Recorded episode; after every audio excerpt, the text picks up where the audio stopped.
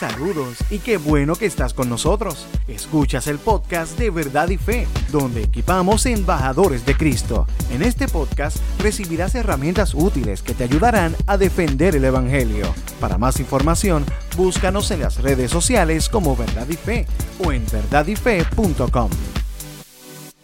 Buen día, Dios les bendiga. Mi nombre es Rick Lipset, yo soy director del Ministerio de Apologética Cristiana, Verdad y Fe y quisiera hoy abordar un tema que me, nos enviaron eh, a modo de pregunta y es el siguiente, ¿la ley de atracción es compatible con el cristianismo? Nos hicieron esta, esta pregunta y creo que es pertinente y es bueno contestarla. Así que este, quisiera, quisiera hablar de ella. Este, esto de la ley de atracción, eh, pues tiene, tiene unos precursores muy famosos, ¿verdad? Podemos ver eh, a Oprah Winfrey, que es una de sus precursoras, también a Joel Olstein, que es uno de sus precursores. Eh, así que tiene, tiene personas eh, muy famosas que, abogan a favor de la ley de atracción. Y todo esto se viene, se viene viendo desde un libro que salió hace años atrás, hace muchos años, bueno, no hace tantos años atrás, pero hace unos años atrás, que se llamó The Secret, de Rhonda Byrne. Y básicamente la ley de atracción es que tú deseas algo para ti e incluso lo, dices en voz alta. Eh, yo deseo esto o yo soy esto, yo soy esto. Y la repetición, esa, eh, la, teoría o la filosofía que está detrás de esto es que según tú lo vas repitiendo y tú lo vas creyendo, eso que tú estás diciendo te lo vas a atraer hacia ti y va a venir a tu vida. Esa es la ley de atracción. Así que la pregunta es si eso es compatible con el cristianismo. Incluso podríamos preguntar si eso es compatible con la Biblia. Eh, esa sería una buena, también una buena manera de hacer esta, esta pregunta. Saludo a los que se están eh, uniendo. Eh, así que nada, quisiera ir rapidito a, a Proverbios 17:22, que dice lo siguiente. El corazón alegre es una buena medicina, pero el espíritu quebrantado consume las fuerzas. ¿Qué pasa? Que eh, eh, la medicina ha demostrado que nuestro, nuestro estado mental, nuestro estado emocional, influye en, nuestro, en nuestro bienestar físico. Eh, así que si, si nosotros estamos constantemente molestos, tenemos mucha ira todo, totalmente, todo el tiempo, vamos a ver que nos vamos como que a, consumir en, la salud nuestra, ¿verdad? Y eso lo, dice la Biblia. ¿Qué pasa? Que, que eso es uno, una una de uno de los versículos que se utiliza, ¿verdad? las personas que creen en la, en la ley de atracción, esto es uno de los versículos que utilizan eh, a favor de su postura. Eh, saludos, Sadiel. Eh, te acabas de, entrar al chat. Pero entonces, lo curioso es que esto de la ley de atracción va mucho más allá. No es solamente no solamente en nuestra, nuestra salud, que, tratan de decirlo, ¿verdad? Usualmente, usualmente esto se mueve hacia la prosperidad, se mueve hacia, hacia eh, tener dinero o tener eh, bienes. Usualmente hacia ahí, hacia donde se va este, este tema. Eh, incluso podemos ver muchos de estos predicadores de la prosperidad que utilizan la ley de atracción en, su, en sus predicaciones y tú los escucharás diciendo yo soy este, atractivo, yo soy eh, ganador, yo soy, este, no sé, lo, que sea.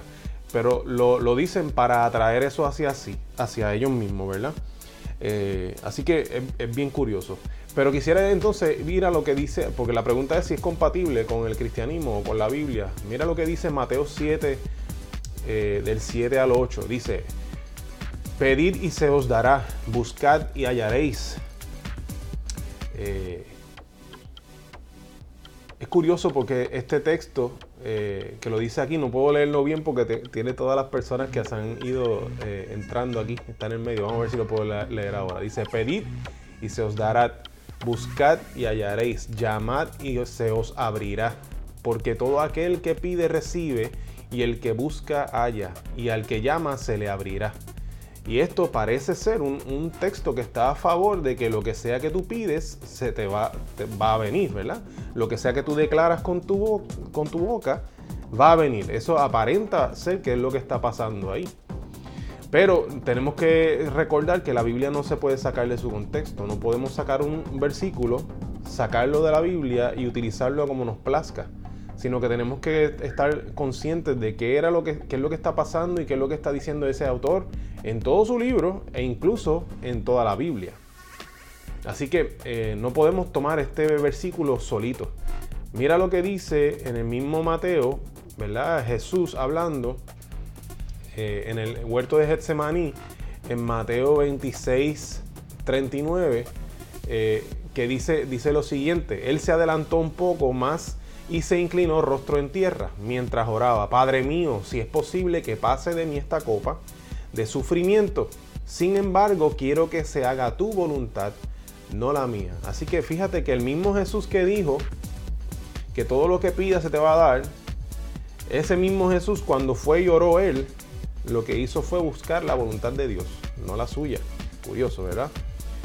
Eh, pero ese no es el único ejemplo. Mira también lo que dice en Mateo 6.10. Mateo 6.10 dice que tu reino venga pronto. Esto es en el Padre Nuestro. Cuando los discípulos le, le preguntan cómo deben orar, Jesús le dice que una de las cosas que dice el Padre Nuestro. Que tu reino venga pronto. Que se cumpla tu voluntad en la tierra como se cumple en el cielo.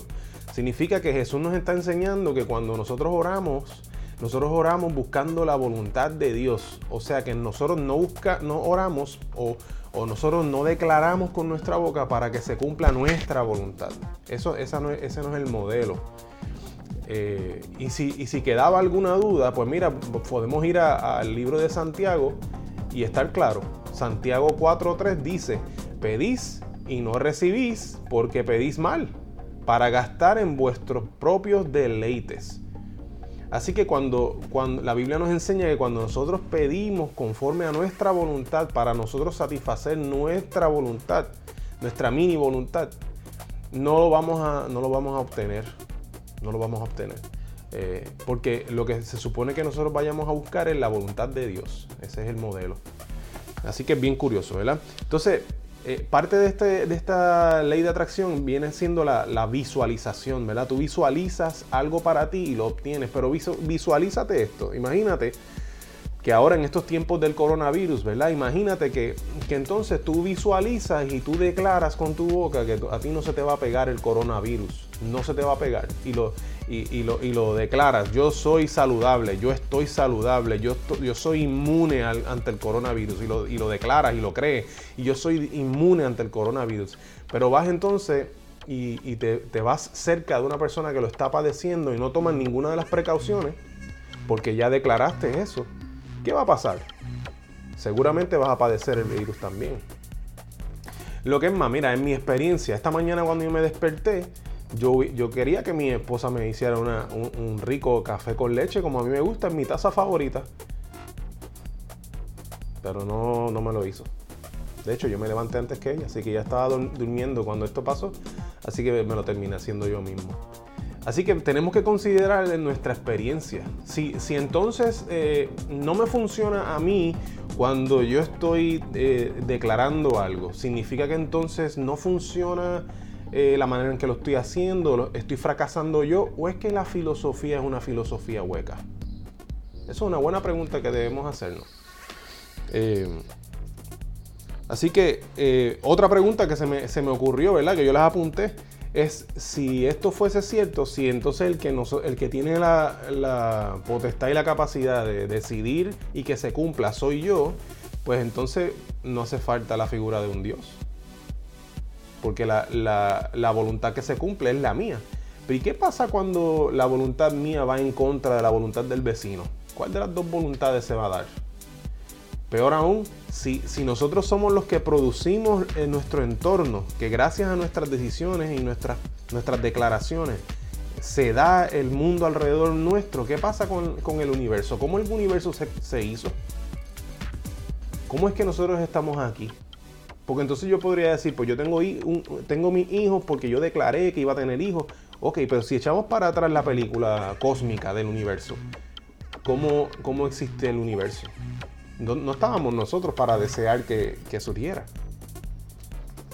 Eh, pero entonces, ¿qué, ¿qué, decimos ante la pobreza? ¿Qué decimos ante las guerras? ¿Qué decimos, qué decimos ante la violencia? Pues mira, probablemente ahí estaríamos de acuerdo, los de la ley de atracción y nosotros. Estas personas no, están pidiendo correctamente, de hecho proviene de la maldad de su corazón.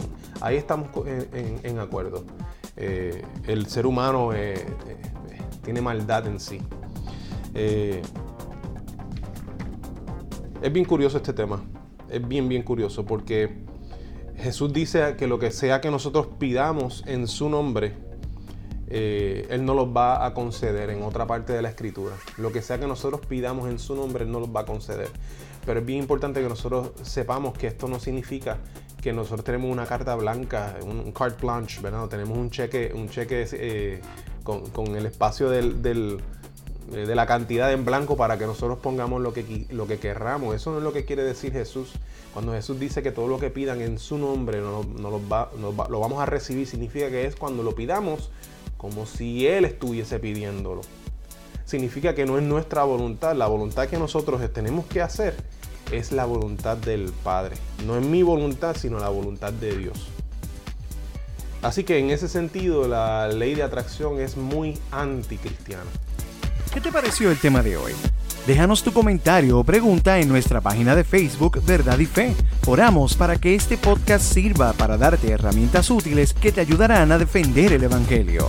Para más información, búscanos en las redes sociales como Verdad y Fe o en verdadyfe.com. Gracias por estar con nosotros.